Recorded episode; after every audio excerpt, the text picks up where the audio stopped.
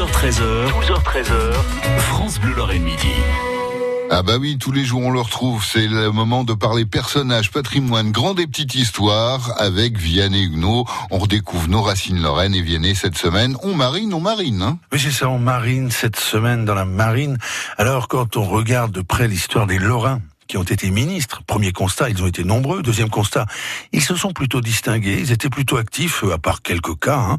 Il faut toujours des exceptions pour bien confirmer les règles.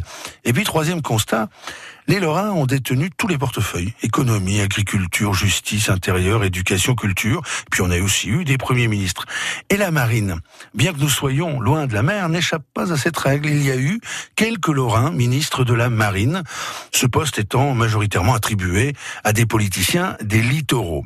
Alors j'en ai relevé quatre que je vais vous présenter par ordre chronologique. Sous Louis XV, c'est un duc de Choiseul, qui est ministre de la guerre et de la marine, en fait, il va à plusieurs reprises se partager les postes avec son cousin. C'est un malin.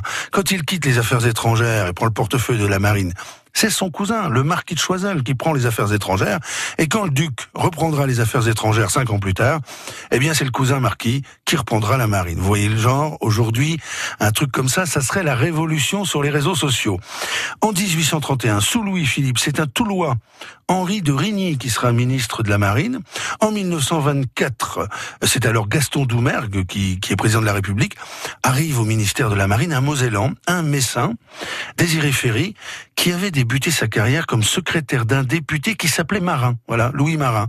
Et dix ans plus tard, ce ministre de la Marine deviendra vice-président de l'Union nationale de la défense aérienne. Hein. C'est connu en politique, on retombe généralement sur ses pattes sur ses pattes de canard. Je ne dis pas ça pour le mauvais jeu de mots, mais parce que Désiré Ferry était aussi très actif dans la presse. Il avait été journaliste et propriétaire de journaux. Alors lui, il avait vraiment le sens de la prédestinée. Il avait donc travaillé avec Louis Marin avant de devenir ministre de la Marine, et il avait épousé Mademoiselle Beaupère, son beau-père étant donc Monsieur Beaupère, ce qui est somme toute assez pratique. Quant à la belle-mère, la belle-mère sans eux, hein, Mare Nostrum, assurément ce Monsieur Ferry, avec un nom pareil, en connaissant c'est un rayon.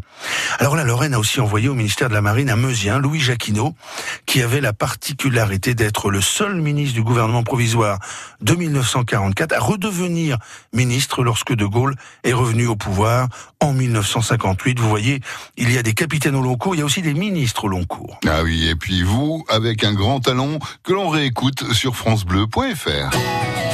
12h13h, 12h13h, France Bleu Lorraine Midi.